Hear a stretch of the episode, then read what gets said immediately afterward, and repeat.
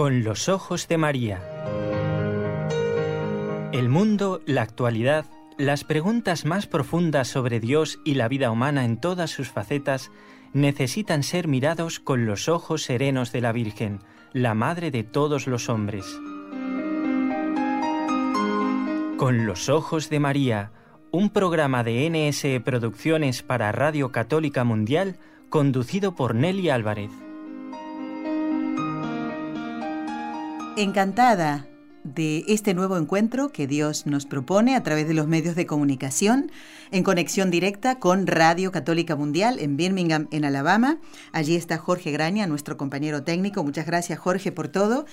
Y este equipo que trabaja desde la ciudad de Barcelona lleva el nombre de Nuestra Señora del Encuentro con Dios. El domingo pasado estuvimos de fiesta porque eh, lo celebramos en coincidencia con el Día de Nuestra Señora del Rosario, que fue el domingo pasado. Así que seguimos de fiesta, en la octava estamos. Y este equipo, desde la ciudad de Barcelona, eh, trabaja con eh, el complemento ideal, que es un técnico, técnico locutor, eh, y está Raúl García del otro lado del cristal para hacer posible que ustedes puedan escucharnos.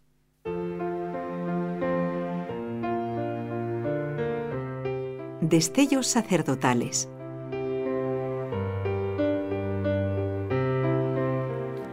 Quiero comenzar el programa de hoy con frases del el Papa Pablo VI ya pronto diremos San Pablo VI, muy cerquita estamos de la fecha de su canonización. En un folletito que encontramos muy antiguo, pero de un contenido eh, que podríamos calificar de tesoro, eh, hablando del celibato sacerdotal eh, y otros documentos que escribiera el Papa Pablo VI. Escribió una encíclica, el celibato sacerdotal. Y entre otras cosas decía, el sacerdote no debe creer que la ordenación se lo haga todo fácil y que lo ponga definitivamente al seguro contra toda tentación o peligro. Aplíquese el sacerdote en primer lugar a cultivar con todo el amor que la gracia le inspira su intimidad con Cristo.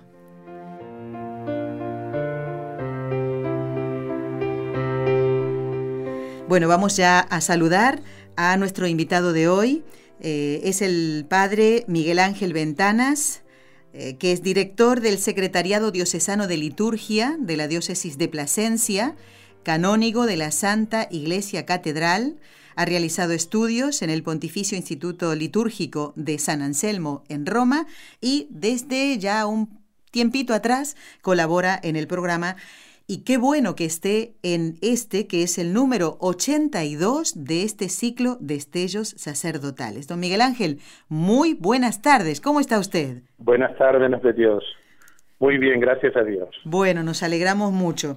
espero que todos hayan prestado atención a esta frase que leía del Papa Pablo, Pablo VI, donde dice que el sacerdote no debe creer que la ordenación se lo haga todo fácil pero mm, eh, sin embargo la ceremonia de ordenación eh, puede ya hacerle, eh, como en sus años de estudio en el seminario, vislumbrar que se tiene que aplicar a lo que decía el Papa, ¿no? Cultivar con todo el amor que la gracia le inspira su intimidad con Cristo. ¿Cuáles son, mm, don Miguel Ángel, las diferentes ordenaciones que se pueden dar como sacramento para desempeñar un ministerio en la iglesia. Y luego ya nos centramos en lo que es propiamente la liturgia de la ordenación sacerdotal. Muy bien. Pues hay que hablar un poco de la historia, ¿no? Como eh, eh, ya en el, en el Nuevo Testamento vemos que los apóstoles realizan un gesto que ya se hacía en el Antiguo Testamento para transmitir un poder, para transmitir una misión que era el gesto de imponer las manos.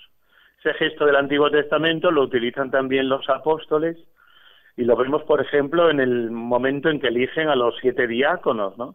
Les imponen las manos. Es una manera de transmitir el espíritu, es una manera de encomendar una misión determinada. De hecho, San Pablo en su carta a Timoteo le dirá, mira bien a quién impones las manos, es decir, a quién eliges para un ministerio determinado, que no sea cualquiera, ¿no? sino que tenga una idoneidad. Este gesto de la antigüedad, del Antiguo Testamento, utilizado ya en el Nuevo, es el que va a ser el, el gesto central de la ordenación a lo largo de la historia de la Iglesia, en, sus distintos en sus distintos grados. Hay que decir que actualmente pues los grados del sacerdocio son tres, el episcopado, el presbiterado y el diaconado, pero que en otras épocas de la historia se han considerado también eh, lo que se llamaban órdenes menores, que hoy llamamos ministerios, que eran el lectado, el acolitado, el hostiariado y el exorcitado, y que recibían los, en la antigüedad lo recibían pues personas que eran llamadas a estos ministerios. De hecho tenemos laudes sepulcrales de la antigüedad, de los primeros tiempos, donde junto al nombre del difunto pues pone pues eh, su ministerio, el ministerio que ejercía, lector, exorcista, hostiario, pero con el paso del tiempo, pues se encomendaron también a los que se iban a preparar para el sacerdocio, ¿no? Y, pasaron a ser órdenes menores. Los testimonios más antiguos de la Iglesia que tenemos del rito de la ordenación están en la tradición apostólica de San Hipólito de Roma, un presbítero de la Iglesia de Roma que nos ha transmitido las usanzas, ¿no? Los, los, las celebraciones y las costumbres de aquella Iglesia primera. Y él nos habla ya de esto, de la ordenación del obispo, de la ordenación de los presbíteros y de la ordenación de los diáconos. Y este gesto que hemos, que hemos dicho antes de imponer las manos es común a los tres ritos, ¿eh? aunque en cada rito pues lo realizan distintos eh, ministros, ¿no? En el caso de, del obispo, que era elegido por el pueblo, dice San Hipólito, ¿eh? Era en un gran día de fiesta donde era ordenado eh, con la imposición de las manos del obispo ordenante y de los demás obispos presentes, los obispos de la zona, ¿no? Y después de esa oración eh, de consagración, se le daba el beso de paz y pasaba a celebrarse, celebraba ya el nuevo obispo la Eucaristía. Era un rito muy sencillo, ¿no? El de los presbíteros igual, era el obispo el que les imponía las manos y también los presbíteros presentes, aunque dice San Hipólito que ellos no ordenan, que el que ordena es el obispo, sino que los obispos realizan un gesto, digo, los presbíteros realizan como un gesto de comunión, ¿no? De aceptación en, el, en el propio ministerio. Y luego, después de la oración de consagración, pues se celebraba la Eucaristía sin más ritos. Y en el caso de los diáconos, era solo el obispo el que imponía las manos, porque se pone de relieve que el obispo, que el diácono es un colaborador de aquello que, a que le encomiende el obispo, ¿no? Eh, para para el servicio de la Iglesia. Pues esto, este gesto común se ve enriquecido a partir de los siglos X, XI, XII, con otros ritos eh, que se toman muchas veces de las costumbres civiles, que son la entrega de los eh, instrumentos del ministerio que uno va a realizar. ¿Eh? En el caso del obispo, pues la entrega de la mitra, del báculo, del evangelio. ¿eh? En el caso del presbítero, pues la entrega del cáliz y de la patena, con los que va a realizar su misión. Y en el caso del diácono, la entrega del evangelio. ¿eh? De tal manera toma relieve este gesto de entrega que pasó a considerarse, según algunos documentos que tenemos, el llamado Decretum pro Armenis del Concilio Florentino, se llegó a considerar que la entrega de la patena con el pan y el cáliz, con el vino para consagrar en la misa, y las palabras que acompañan este gesto, eran el signo sacramental esencial de la ordenación. Y así durante siglos, hasta que Pío XII, el Papa Pío XII, en la Constitución Apostólica Sacramentum Ordinis, que modificó los ritos existentes, estableció que el verdadero gesto sacramental de la transmisión de la ordenación era la imposición de manos, que hemos visto que existe desde la antigüedad, y la plegaria consacratoria. y así llegamos hasta la actualidad. Muy bien. Qué interesante todo esto que nos cuenta eh, don Miguel Ángel. Y en la actualidad... Eh, en la actualidad tenemos un ritual que antes se llamaba ritual de órdenes, ahora es el ritual, eh, se llama pontifical romano porque es el libro eh, que está dedicado a, los, a los sacramentos que transmite el obispo, ¿no? Que, que preside el obispo, por eso se llama pontifical, porque él es el pontífice en cada diócesis, el puente entre Dios y los hombres, y ahí pues se ha recuperado el sentido eclesial que se había perdido. En las rituales rituales empezaba por el diácono, el presbítero y acababa con el obispo, como la plenitud, era un, como un ascendente, ¿no? Sin embargo, ahora pues ha recuperado el sentido eclesial del que habla tanto el Vaticano II y se habla de ordenación del obispo, de los presbíteros y de los diáconos. Es todo un símbolo, porque es, eh, es la ordenación en la iglesia local, del obispo, porque solo hay un obispo en cada iglesia local, un sucesor de los apóstoles, de los presbíteros, porque aunque a veces se ordene uno, pero lo ideal es que hay un colegio presbiteral, ¿no? Al que se incorporan los nuevos presbíteros que colaboran con el obispo, ¿no? En la antigüedad incluso vivían con él hasta que surgen luego ya las parroquias en los pueblos pequeños y tienen y de los diáconos que también es otro otro cuerpo, ¿no? De colaboración con el obispo que no son sacerdotes los diáconos, sino que participan del sacerdocio para aquellos ministerios que se les conviene. Muy bien, muy bien. Ese, hoy sería el triple eh, los, los, tres grados del sacerdocio. El obispo como el que tiene la plenitud, sucesor de los apóstoles, los presbíteros, colaboradores del obispo, que son sacerdotes como él, participan del sacerdocio de Cristo, y los diáconos, que son, eh, se les encomienda el anuncio del Evangelio y el servicio, ¿no? De la caridad y de otras misiones Muy bien. en la comunidad cristiana. Y eso se pone de relieve como digo ya, en la misma estructura del ritual actual. Padre, mm, sabemos que al diácono y al sacerdote, al presbítero, lo ordena el obispo, pero supongamos que ahora, eh, hoy mismo, eh, saliera eh, la información de que el Papa Francisco ha nombrado nuevo obispo de tal diócesis a determinado sacerdote. ¿Quién va a ordenar a ese nuevo obispo en la actualidad? pues ese nuevo obispo lo ordena otro obispo, que elige a otros dos, porque tiene que haber por lo menos tres obispos, para que la ordenación sea válida y tenga también el, el, la bula pontificia de ordenación que se lee al principio de la ordenación, después del Evangelio. Porque sin esa bula, es decir, sin ese mandato apostólico, pues no sería válida la ordenación y sin esa presencia de tres obispos, por lo menos en comunión con el Papa, ¿no? Puede haber más obispos, pero esos tres son los que se llaman el ordenante y los coordenantes, ¿no? Normalmente, pues eh, lo hace el nuncio de ese país o un cardenal o, uno, o un obispo que elija el, el que va a ser ordenado por amistad o otras circunstancias, ¿no? O el metropolitano, el arzobispo de la, de la zona de la región. Perfecto.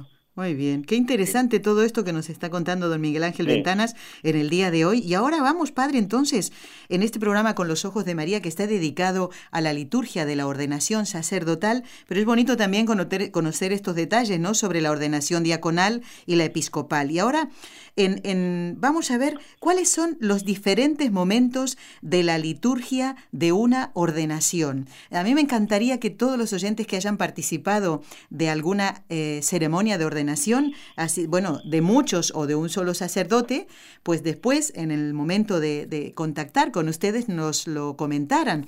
Y ahora, don Miguel Ángel, le preguntamos eso, ¿cuáles son esos diferentes momentos de, vamos, por ejemplo, a la catedral, eh, van a ordenar a un familiar nuestro, a un amigo nuestro, eh, alguien conocido, y con qué nos vamos a encontrar, con qué diferentes momentos. Bueno, pues en primer lugar hay que decir que la ordenación está recomendado que se haga el domingo o en un día festivo, ¿no? Un día y dentro siempre del contexto de la Eucaristía, de la celebración eucarística solemne, entonces tiene todos los elementos propios de una Eucaristía solemne, ¿no? El canto, la música, el incienso, la procesión solemne, todos esos estos que son comunes a toda misa solemne.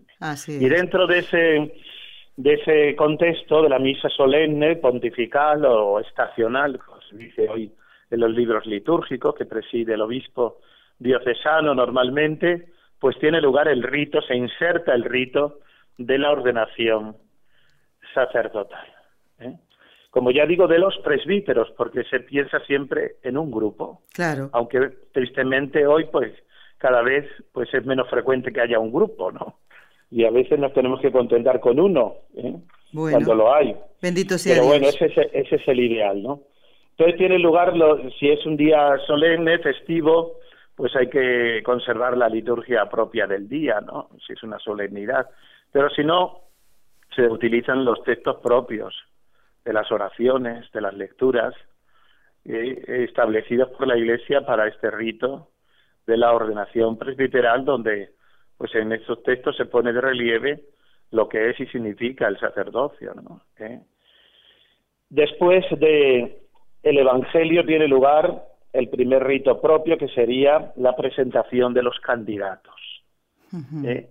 Esa presentación que lleva eh, antes una un escrutinio al pueblo de Dios, podemos decir, sobre el candidato, sí. donde se han mandado, se han pedido unos informes, pues al seminario, a las parroquias donde de origen, donde donde ha ejercido su, su año de pastoral o su es decir, hay una presencia también del pueblo de Dios en esa elección del candidato que con su opinión, con su con su beneplácito, podemos decir, pues refrenda esa elección.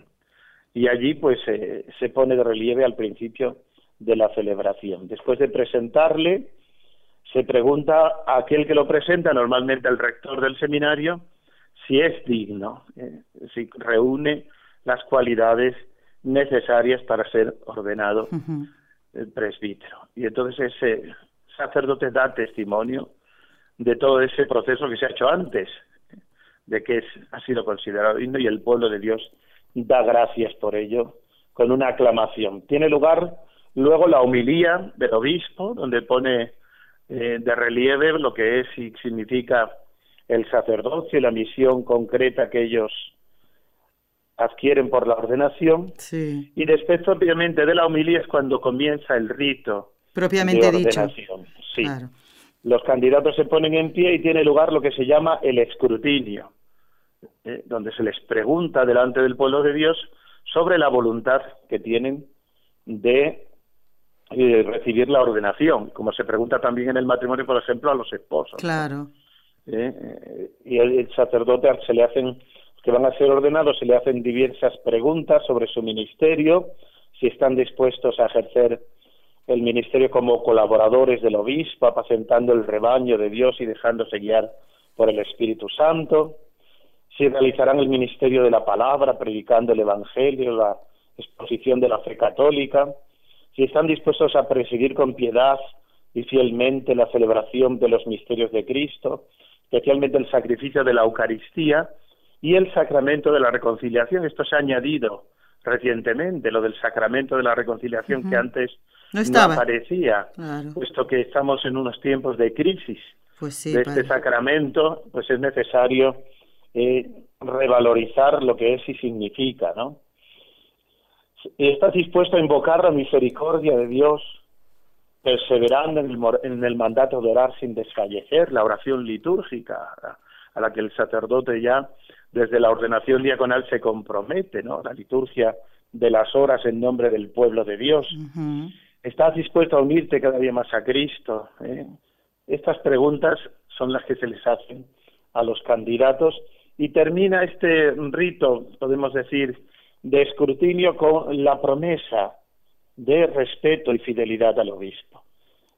los candidatos se arrodillan ante el obispo y con un gesto que viene de la Edad Media que hacían los siervos a los señores cuando recibían de ellos una prebenda, pues el, el candidato pone las manos entre las del obispo y le pregunta, ¿le prometes respeto y obediencia a mí y a mis sucesores?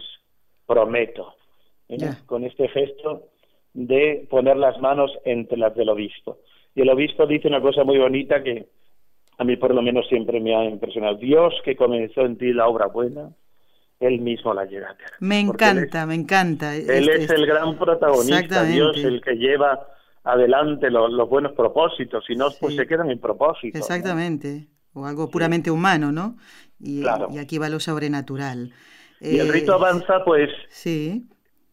Con, como hace la Iglesia siempre en las grandes circunstancias, invocando a la Virgen, a los santos en la letanía. Se canta la letanía y los elegidos se postran en el suelo, que es un gesto de oración humilde y suplicante, eh, que impacta mucho a la gente cuando asisten a una ordenación, ver a los que van a ser ordenados postrados en el suelo, es un gesto que se usa en las ordenaciones y también el Viernes Santo, eh, al principio de la celebración de la Santa Misa, es un de la, de la, no de la Santa Misa, sino de la celebración litúrgica de ese día. Y es un gesto que también realizan algunas órdenes religiosas en sus profesiones en otros momentos. Como digo, es un gesto humilde de oración suplicante, mientras la Iglesia ora pidiendo la intercesión de la Virgen y de los santos con el canto de las letanías. ¿La escuchamos un poquito, padre? Muy bien. Venga.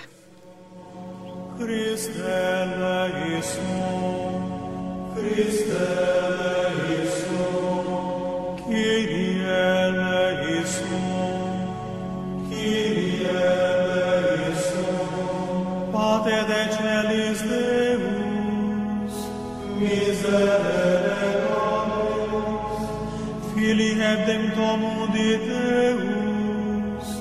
miserere Domini. Spiritus Sancte Deus, miserere Domini. Sancta Trinitas Unus Deus, miserere Domini. Santa Maria, ora pro nobis, Santa Dei Genitrix, ora Santa Virgo Virginum, ora pro nobis, Sancti Michael, Gabriel et Raphael, ora pro nobis, omnes sancti angeli, ora pro nobis, Sancte Abraham, ora pro nobis, Sancte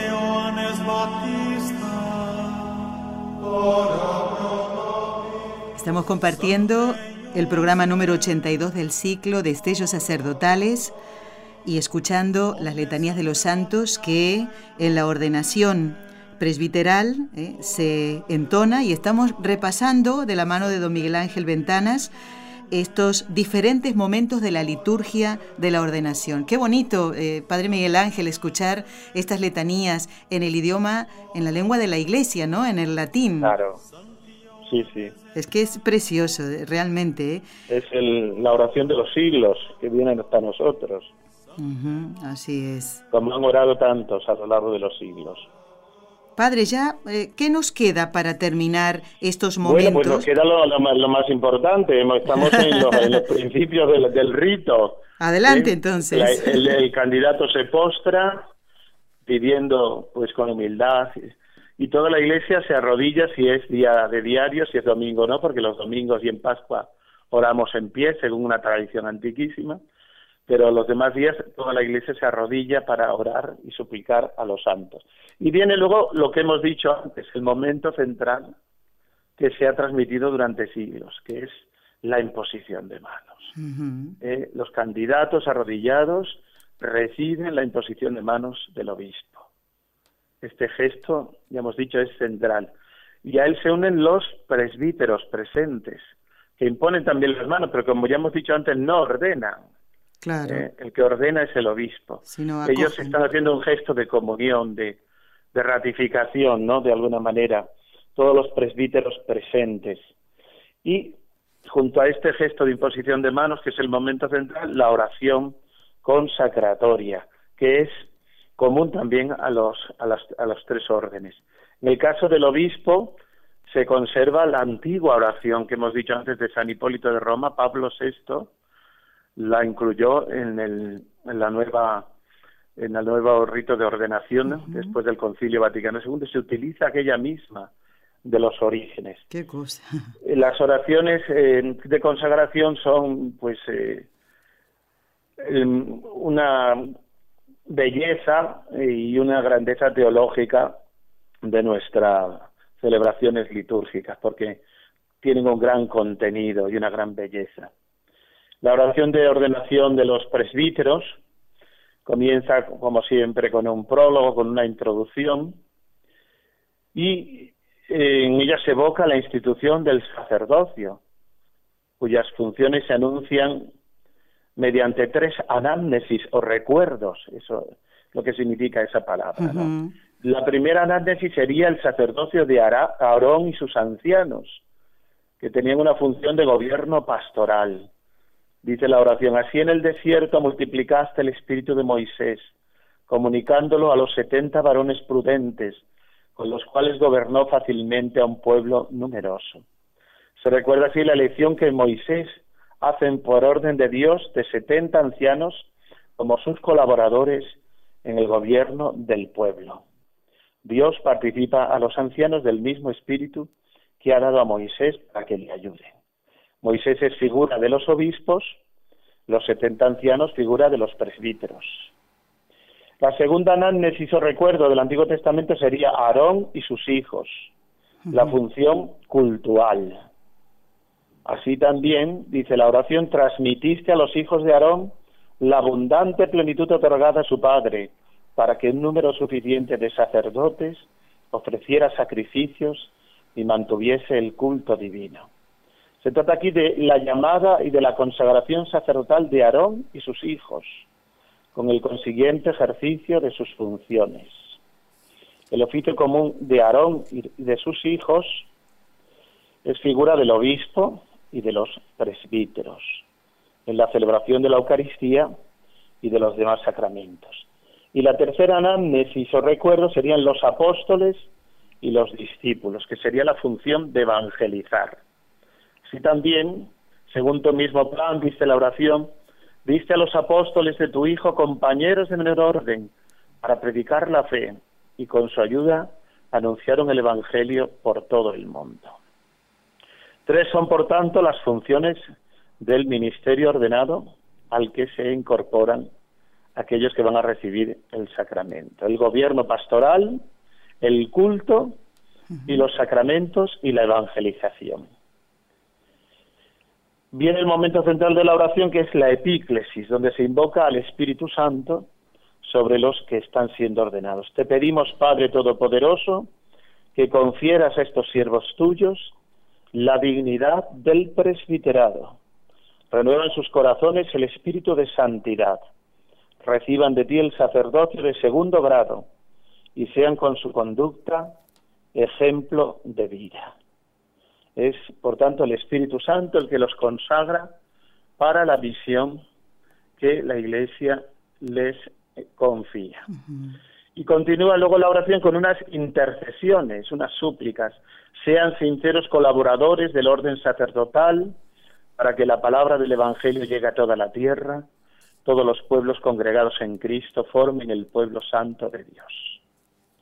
Como vemos, una riqueza teológica grandísima y una belleza la que contiene esta oración que unida a la imposición de manos es el momento central y necesario para la ordenación eh, válida, la ordenación sacerdotal.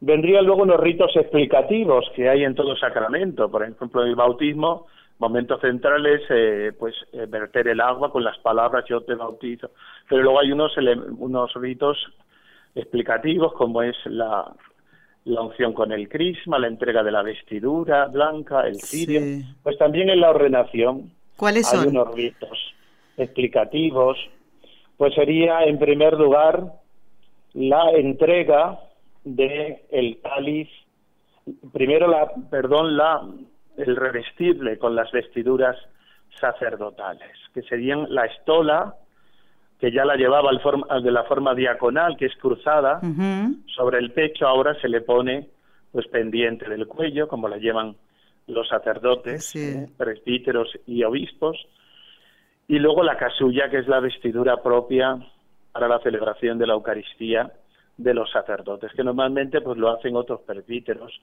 amigos o personas eh, queridas, cercanas al, que has ordenado.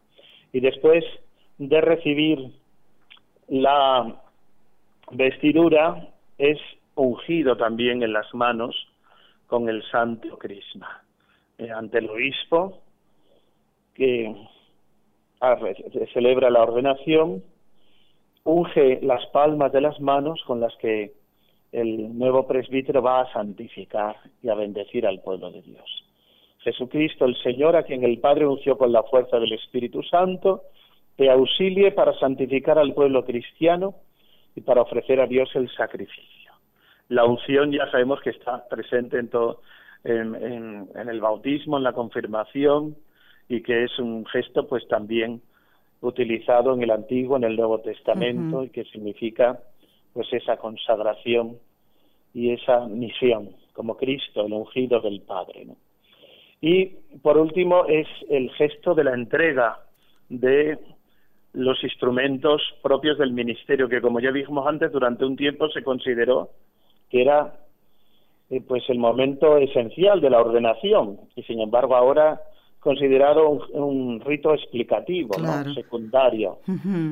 el, obispo entrega el cáliz con el vino y la patena con el pan al recién ordenado y le dice, recibe la ofrenda del pueblo santo para presentarla a Dios. Considera lo que realizas e imita lo que conmemoras y conforma tu vida con el misterio de la cruz del Señor. Estas palabras son también muy impactantes y yo creo que los sacerdotes las meditamos y las revivimos muchas veces, ¿no? Esto de considera lo que realizas, ¿eh? el sacrificio de Cristo, imita lo que conmemoras, ¿eh? entrégate tú también como Cristo, ¿no?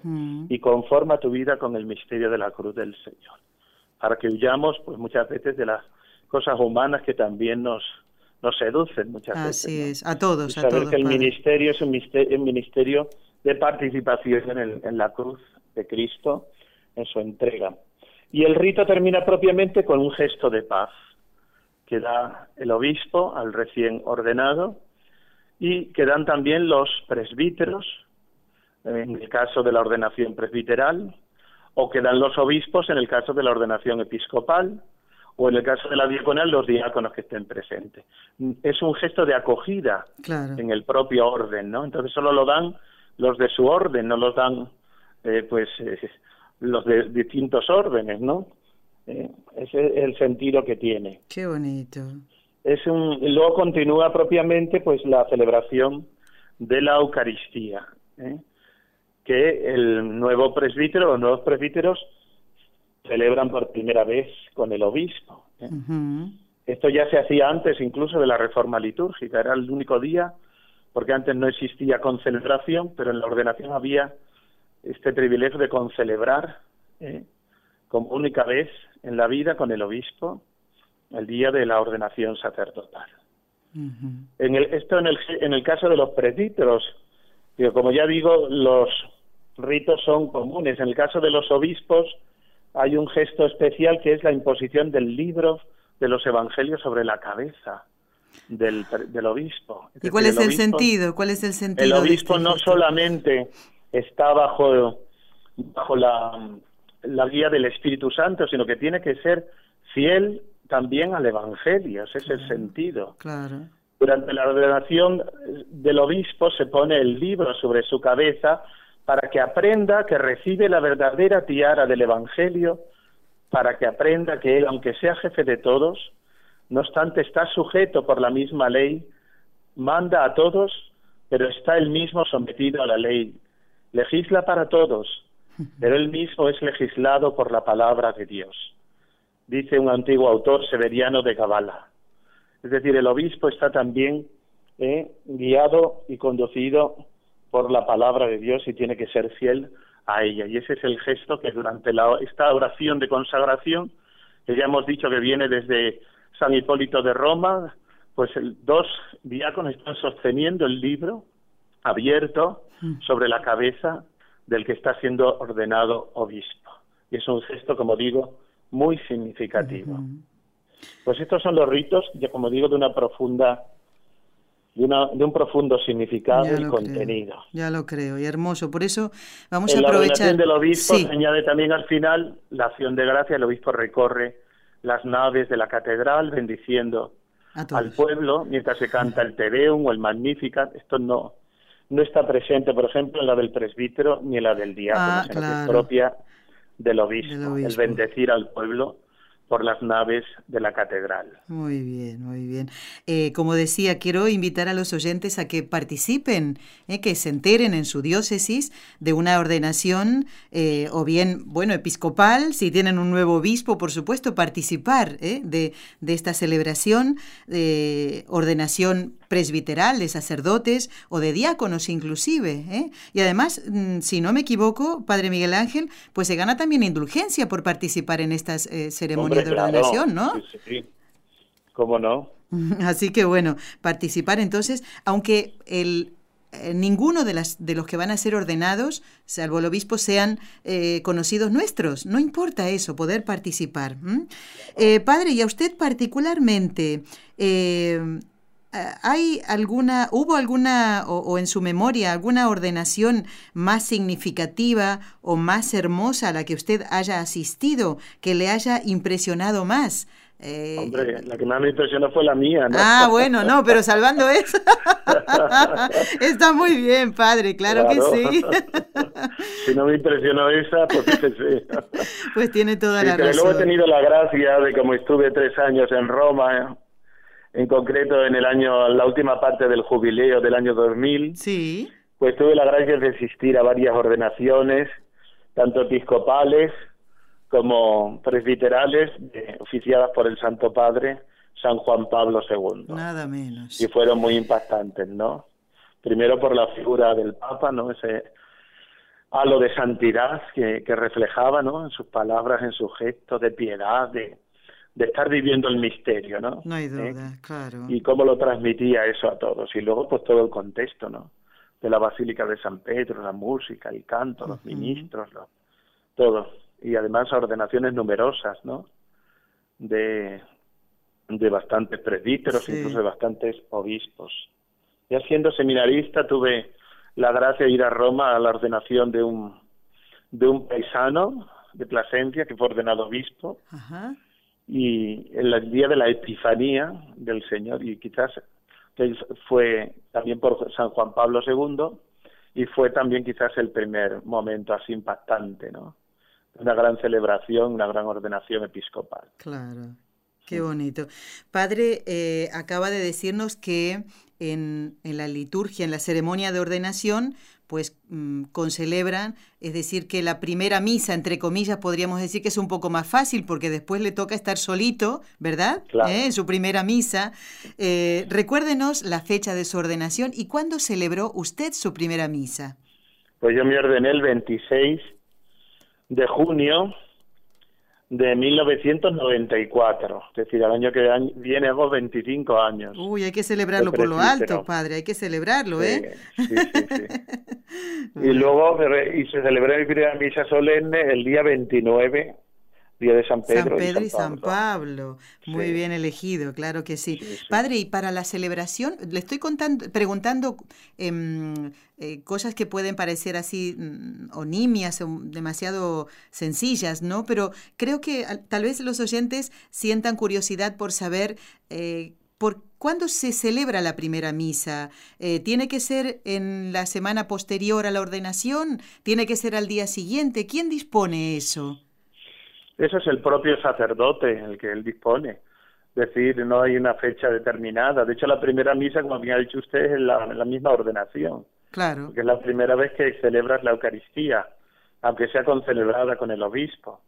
Los hay que la celebran el mismo día de la ordenación. Es decir, si la ordenación es por la mañana, por la tarde tienen la primera misa solemne. Más que nada porque hay familiares que se tienen que marchar, pues mira, ya están a todo, ¿no? Exactamente. ¿Y el lugar? Y, otro, el pues, lugar, eh, eligen el domingo siguiente o cada uno. Cada uno elige un lugar que sea significativo para él. Pues normalmente es la parroquia de origen donde has eh, pues recibido la fe, donde creciste en ella, donde descubriste la vocación. Claro. Es lo normal. Aquí, por ejemplo, en España sí era, incluso se ponía en la torre de, la, de las parroquias se ponía una bandera por cada sacerdote que cantaba misa. Y antes era Ah. frecuente una bandera blanca. Era frecuente ver en las torres las banderas blancas, ver va- varias banderas, ¿no? Hijos de esa parroquia que habían cantado misa y la bandera se quedaba hasta que se deshacía. ¿no? Ya, pues, por desgracia no tenemos muchas banderas, pero todavía se siguen poniendo, sí, por lo menos en, en la, en la zona donde yo vivo. Cada vez que hay una ordenación se pone la bandera blanca en la parroquia de origen. Qué bonito, no sabía este Sí. detalle, ¿eh? Sí, aquí es tradición esa, Muy bien. la bandera blanca. Sí. Bueno amigos, estamos compartiendo el programa con el Padre Miguel Ángel Ventanas, director del Secretariado Diocesano de Liturgia de Plasencia, aquí en España, canónigo de la Santa Iglesia Catedral, hablando de la liturgia de la ordenación sacerdotal. Padre, así como en el matrimonio, lo tenemos que recordar siempre los que estamos casados, ¿eh? los que recibimos el sacramento del matrimonio, eh, recordar esas promesas que hacemos, así como usted fue repasando lo que se le pregunta al candidato ¿eh? a, a recibir la ordenación. eh, es una gran responsabilidad, padre, que así como nosotros tenemos con mi esposo que recordar todos los días esa gracia tan grande que recibimos en el sacramento y a lo que nos comprometemos, en el caso del sacerdote también tiene que recordar y repasar, ¿no? Esta, esta, el, rito de ordenación, estas preguntas que, que, le, que se le hace. Eh, y así como nosotros en el matrimonio recibimos una gracia que ustedes no pueden porque no la necesitan, sino que nosotros, los casados, ¿cuál es esa gracia que eh, otorga la ordenación sacerdotal?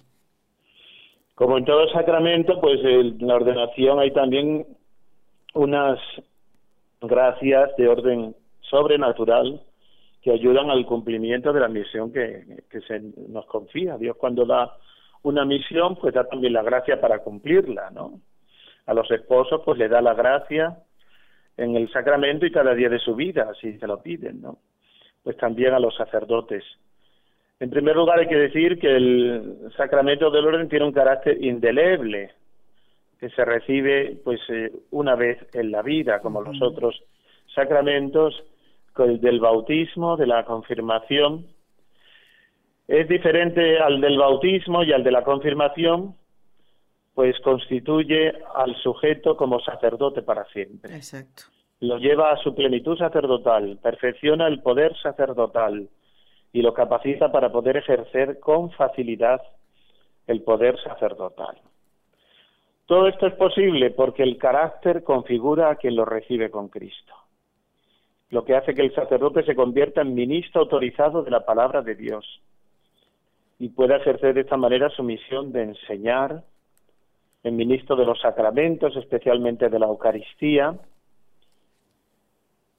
y de esta manera puede también ejercer el poder de santificar. Además, se convierte en ministro del pueblo, ejerciendo el poder de gobernar. Todas esas dimensiones que veíamos que estaban presentes en la, en la oración de consagración, la oración de ordenación. Sí. Otro efecto de este sacramento es la potestad espiritual que da. En virtud del sacramento se entrega a formar parte de la jerarquía de la Iglesia, lo cual se puede ejercer en dos planos. Uno, la jerarquía del orden, formada por los obispos, presbíteros y diáconos, que tienen como fin ofrecer el sacrificio y la administración de los sacramentos. Otra es la jerarquía de jurisdicción, formada por el Papa y los obispos unidos a él. En este caso, los sacerdotes y los diáconos entran a formar parte de ella mediante la colaboración que prestan al obispo del lugar. Por eso no hay sacerdotes por libre, claro. que todos los sacerdotes estamos vinculados a una diócesis. Uh -huh. En el caso de los sacerdotes seculares y en el caso de los religiosos, pues vinculados a una orden o congregación. Perfecto. No podemos estar por libre, Exacto. porque somos colaboradores de aquel que ejerce la jurisdicción que es el obispo. Por ser sacramento de vivos, también aumenta la gracia santificante y concede la gracia sacramental propia, en este sacramento es una ayuda sobrenatural necesaria para poder ejercer las funciones correspondientes al grado recibido. Si es el obispo el obispo, si es el presbítero el presbítero o si es el diácono el diácono. Las gracias para poder cumplir cada uno la misión que ha recibido. El caso del Papa, pues tiene una misión especial, pero como orden el Papa es un obispo, el obispo de Roma. Exactamente, sí, ¿Eh? sí. Y los cardenales igual son también obispos.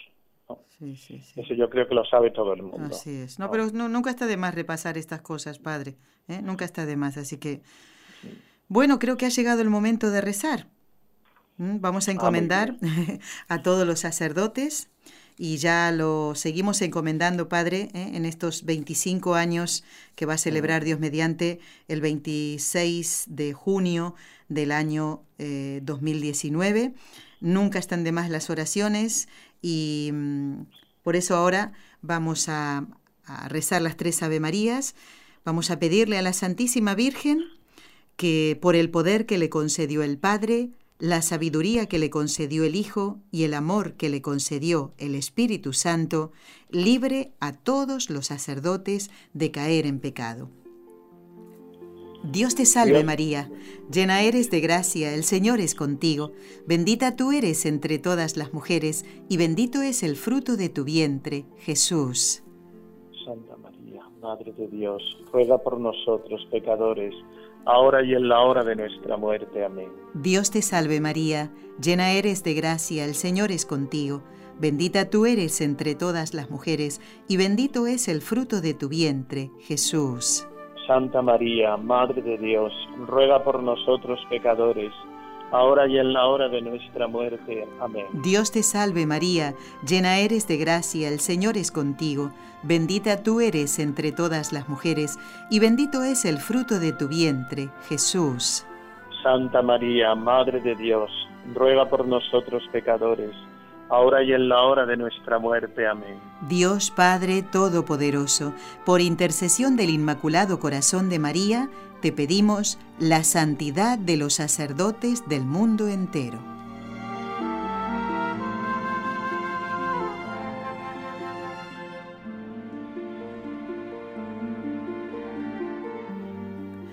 Bueno, padre, eh, ha llamado una oyente y muy acertada su pregunta, eh, porque es Mayra, ¿no? una oyente habitual de nuestro programa.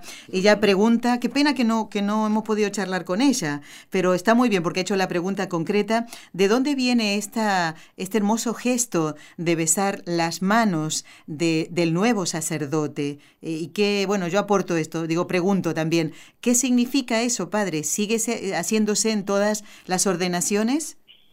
Bueno, no es propiamente un rito de la ordenación, No, es un gesto de veneración del pueblo cristiano a las manos de los sacerdotes que son las que consagran, bendicen y, y bendicen en nombre de Dios, ¿no? Al pueblo cristiano. Pero es un gesto de veneración tradicional, pero que no es propiamente, no aparece propiamente en el rito, ¿no? Claro. Es un gesto piadoso que se sigue haciendo, sí, gracias a Dios. Gracias a Dios, exactamente. mantiene. Sí, sí, sí, sí, Sí. Y también es bonito, padre, cuando... Y también antes por la calle la, la gente también besaba la mano. Tiene toda la razón, toda la razón, lo que era el, Sí. el respeto, ¿no? De, de- Todavía hay gente mayor que a veces lo hace, pero Sí. cada vez es menos frecuente. Bueno, Sí. eh, vamos También a se le ver... besaban al maestro ¿eh? en muchas zonas. Ah, O sí. sea que era un gesto de veneración a la autoridad, al que Claro. transmitía un- Claro. valores. Sí. Sí, sí. Bueno, Sí, ahora desgraciadamente se ha perdido, ¿no? Eh, esto se ha perdido la a- autoridad A, toda también, así autoridad, que, exactamente, claro. a toda, a toda. Bueno, vamos a quedarnos con, con- con este buen sabor de boca de todo lo que nos ha enseñado Padre. Y también yo quería decir que es bonito cuando uno, eh, en, al final de la, de la ordenación sacerdotal, eh, vamos a besar las manos del nuevo sacerdote y, y tiene él a, a- a su lado, eh, tal vez mm, a, un, a su papá o a su mamá, ¿no? que le ayudan a, higienizar eh, las manos después de un ratito de tantos besos. Y también nos dan allí un recuerdo, un recuerdo con eh, una frase de... Una estampa. ¿verdad? Una estampa, exactamente. Cada, cada ordenando suele tener como un lema, una frase del Evangelio, de algún santo que elige como poco como n- norma de vida o, o como lema en la vida sacerdotal, ¿no? Y eso se plasma ahí en la, en la estampa, ¿no? Sí, Bueno, padre, eh, nos queda ya poquito tiempo para terminar el programa y mm, eh, usted decía que ningún sacerdote puede ir por libre, ¿no? Todo, por eso es, eh, eh, le promete obediencia al obispo. Y entonces, respeto. y respeto. El nuevo sacerdote servirá entonces en esa diócesis cuyo obispo lo ha ordenado. Normalmente sí. Puede haber circunstancias que un obispo ordene a un sacerdote de otra diócesis porque hay, hay en aquella diócesis no hay ordenaciones o, o no hay obispo o pero vamos, normalmente el que cada obispo ordena los suyos, ¿no? O en el caso de Roma, pues se ordenan de varias diócesis del mundo, ¿no? Cuando ordena el Papa. También, claro. Y entonces, pues se suele decir, prometes obediencia respeto a tu obispo. Sí. Claro, si no es el obispo propio del que del que está ordenando, ¿no? Pero normalmente, claro, luego puede haber también circunstancias de la vida que a veces uno se cambia de diócesis o, o- pero claro, ahí tienen que dar permiso los obispos, no Por podemos supuesto. decir yo no me voy a, a esta otra diócesis, no, tiene que ser el obispo el que te, de acuerdo con el otro obispo, pues te, te den el permiso para Perfecto. cambiarte de diócesis. Muy bien. Sí. ¿Cuál es el obispo bajo el que usted está trabajando? ¿Cuál es eh, el, el- Se llama don José Luis Retana. Muy Sí. bien. Lleva con nosotros año y unos meses. Poquito, poquito, poquito, sí. bueno. De Ávila, Ajá, de la tierra de Santa de Santa Teresa. Teresa, que vamos a celebrar el lunes próximo. Bueno, padre, solo nos queda pedirle su bendición, su bendición sacerdotal, que espero que con la gracia de Dios alcance a todos los oyentes que nos escuchan, especialmente a esos jóvenes que tal vez pueden estar sintiendo la llamada de Dios, que respondan a ella, que la gracia ¿eh? del Señor les acompañará faltará. siempre, no les faltará exactamente. Bueno, su bendición, padre, por favor, Pues el Señor esté con vosotros. y con tu espíritu. La bendición de Dios Todopoderoso, Padre, Hijo y Espíritu Santo, descienda sobre vosotros y os acompañe siempre. Amén. Damos las gracias a don Miguel Ángel Ventanas, director del Secretariado Diocesano de Liturgia de Plasencia, canónigo de la Santa Iglesia Catedral, eh, que ha realizado estudios en el Pontificio Instituto Litúrgico de San Anselmo en Roma y que, bueno, mm, pronto va a celebrar sus bodas de plata, si no me equivoco, se dice. ¿eh? Sí, sí, claro, Bodas de plata. bodas de plata. Bueno, allí estaremos con nuestra oración, Padre, si no nos vemos Muchas personalmente, ¿eh? Y que Dios bendiga esta nueva misión, este nuevo trabajo que usted tiene, ¿eh? porque ahora ya no está donde, donde lo conocimos, ¿eh? Eh, pero sigue bajo el, el obispo de Plasencia. Muchísimas gracias, don Miguel Ángel. Gracias Hasta pronto, Dios su mediante. atención. Adiós, adiós. Santa Teresia, ora pro nobis. Santa Elisabeth, ora nobis. Omnes sancti sancte Dei, orate pro nobis. Propitios est, liberanos Ya falta muy poquito para terminar el programa de hoy. Quiero encargarles una tarea. Eh, los desastres naturales parece que se dan todos juntos, ¿no? En este mundo que a veces necesita de estos, de estas catástrofes para reaccionar, para volver la mirada a Dios. Vamos a encomendar a, a las víctimas de, del tsunami de Indonesia, eh, del terremoto de Haití. Eh, hay una diferencia muy grande de víctimas entre un desastre y otro, pero son víctimas al fin, ¿no? De estos desastres. El terremoto de Haití, eh, de si no me equivoco 5.9 en la escala de Richter, sucedió el sábado pasado y también por esta amenaza de huracán, del huracán Michael en Florida. Vamos a encomendar a estos hermanos nuestros que viven en esas zonas. Eh, los esperamos el próximo viernes, si Dios quiere. Va a estar con nosotros Fray Abel García para hablar de María en la vida del cristiano. No se lo pierdan. Que Dios los bendiga y muchísimas gracias. Has escuchado un programa de NSE Producciones para Radio Católica Mundial.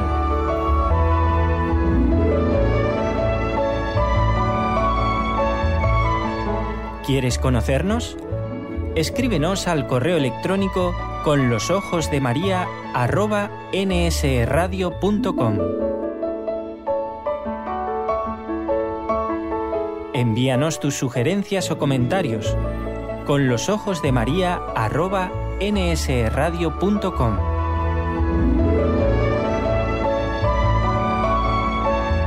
Te esperamos.